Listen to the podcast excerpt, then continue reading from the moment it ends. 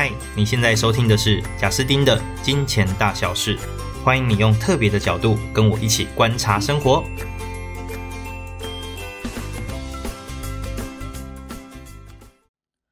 Hello，欢迎大家来到《金钱大小事》。今天我们要聊的议题是对于金钱的潜在意识。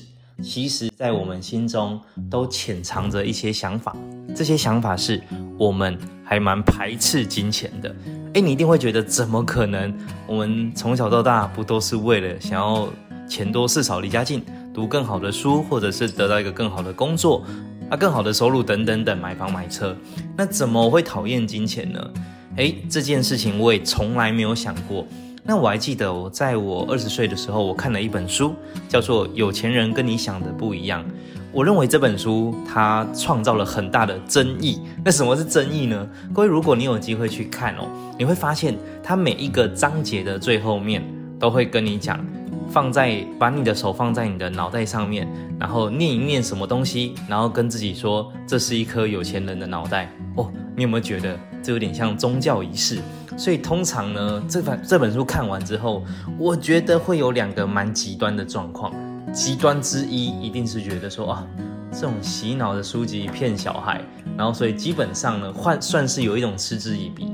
但是也有部分的人，就可能是哦，真的算是某种全然的接受书中所讲的，那所以有很大的体悟。那、我刚好是属于后面那一种，所以对于我来说，这本书，你说我到今天为止哦，已经过了十几年了，我还非常记得里面在讲什么、啊，我忘了，我只记得一件事，就是这本书之后我看完，我大概花了一两个月哦，我很认真的去看。我自己如何看待金钱这件事，所以对于我自己调整自己的金钱观，有一个非常非常重要的启蒙。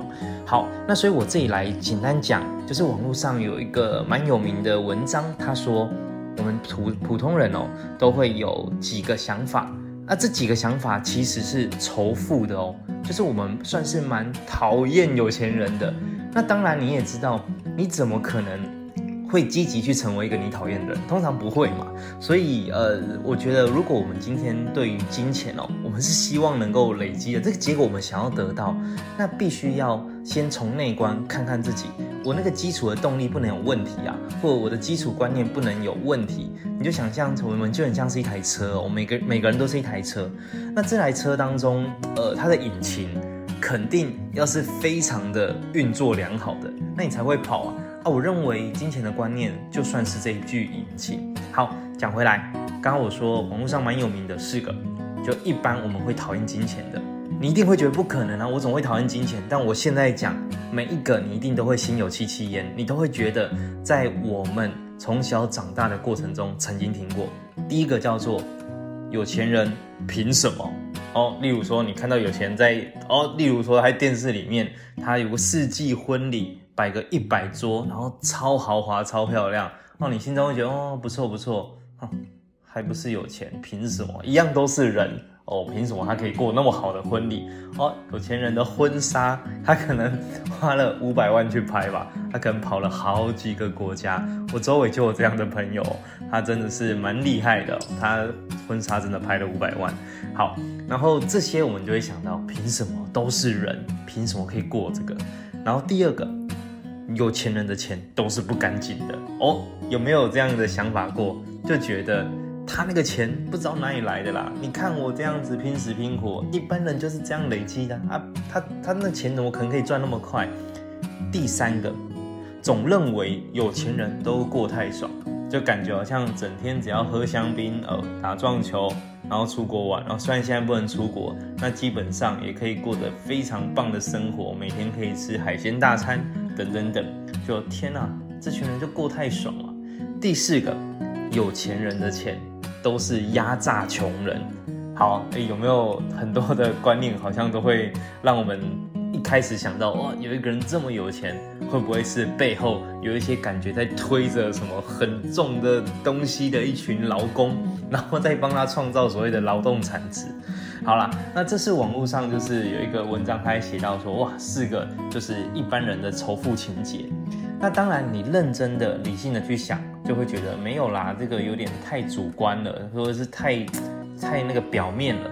可是其实我刚刚在每一个问题讲的时候，你有没有觉得好像真的诶，从小到大好像有一点这样的概念出现，不知道是谁讲的还是哪里学到的。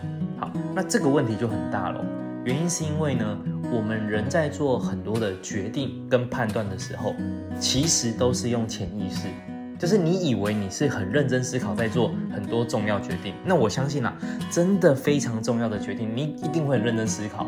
但是你要知道，重要的决定通常来自于小小的决定，小小的决定最后才会引导你去做某一个重要的决定。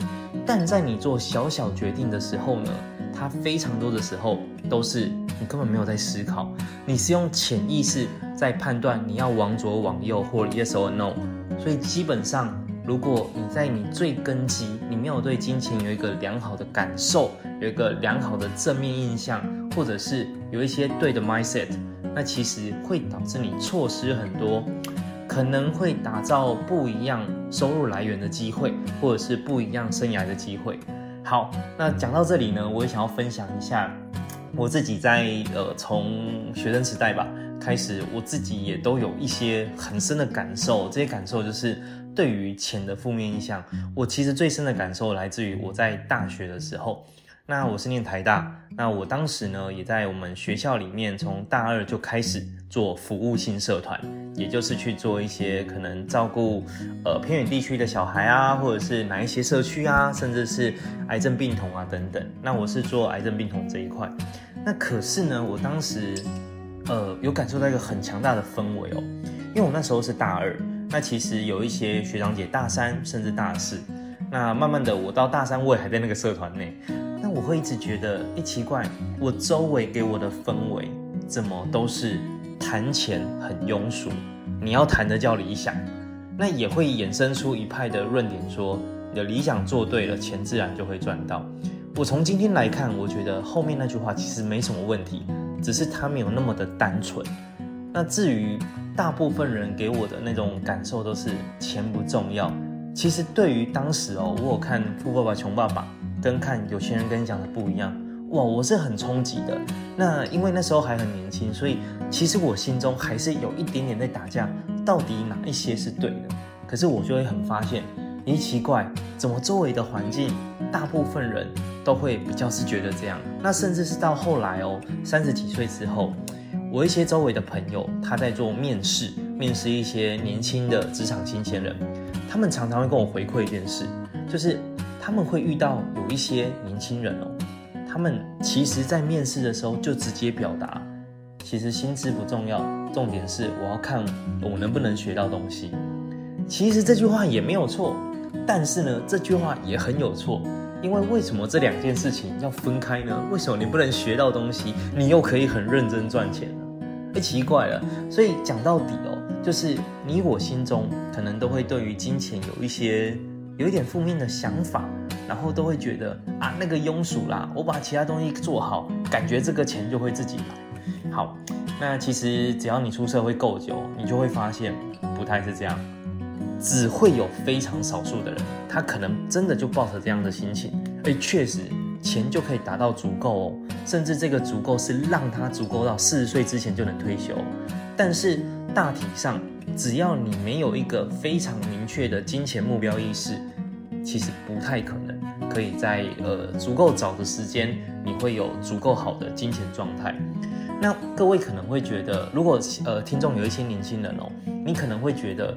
人生基本上到某个时间点就会破关，例如什么月收入破十万，或是夫妻两个加起来家庭收入破二十万。但我必须说一个很真实的状况，就以我的年纪，我们周围的朋友都已经是很多人是有小孩的。那当然就是我生活在台北市，然后双北可能呃经济的花费会比较多一些。但我看到的真实状况就是还蛮多月收入加起来有将近二十万的家庭。其实经济状况都没有很稳健，那你一定会觉得怎么可能？好，但这个我就先不多说了，我们等到下一集再跟大家多聊一下为什么一个家庭需要多少的开销。那我们要聊的事情就是，如果一些年轻人认为只要月收入到多少钱，我这辈子就解决了，我必须说这件事情不是这样。原因是第一个，这个月收入是拿什么来换的？第二个，你肩膀上要扛多少可能的经济压力，你不知道。每个人状况不一样，有的人月收入、家庭收入十万就已经很够了，但我看到就是很多人将近要二十，确实都还不够。然后还有，你也不确定这样的收入到底可以稳健领多久，有没有？这些都是潜在问题，所以我们才要谈金钱规划啊。好，那所以我当时呢，呃，不管是在学生时代。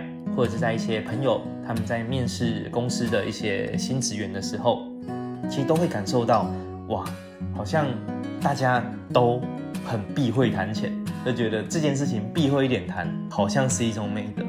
但我必须说，完全不是这样。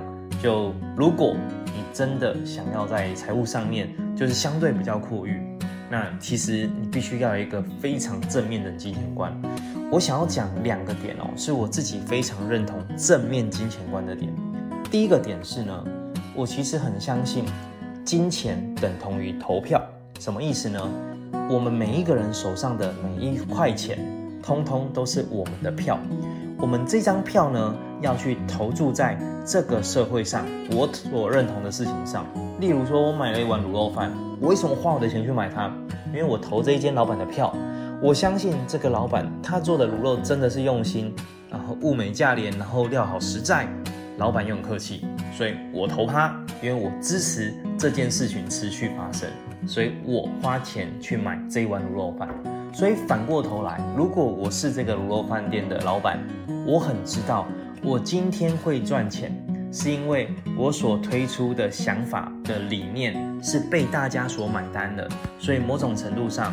大家愿意投票给我，哎，其实用这样的想法去看金钱，你会发现就很不一样哦。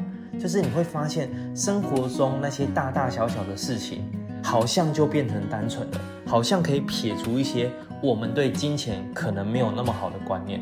例如说，有一个人去吃一顿非常豪华的可能牛排吧，一顿四千块，那你看到新闻，你一定会觉得天哪！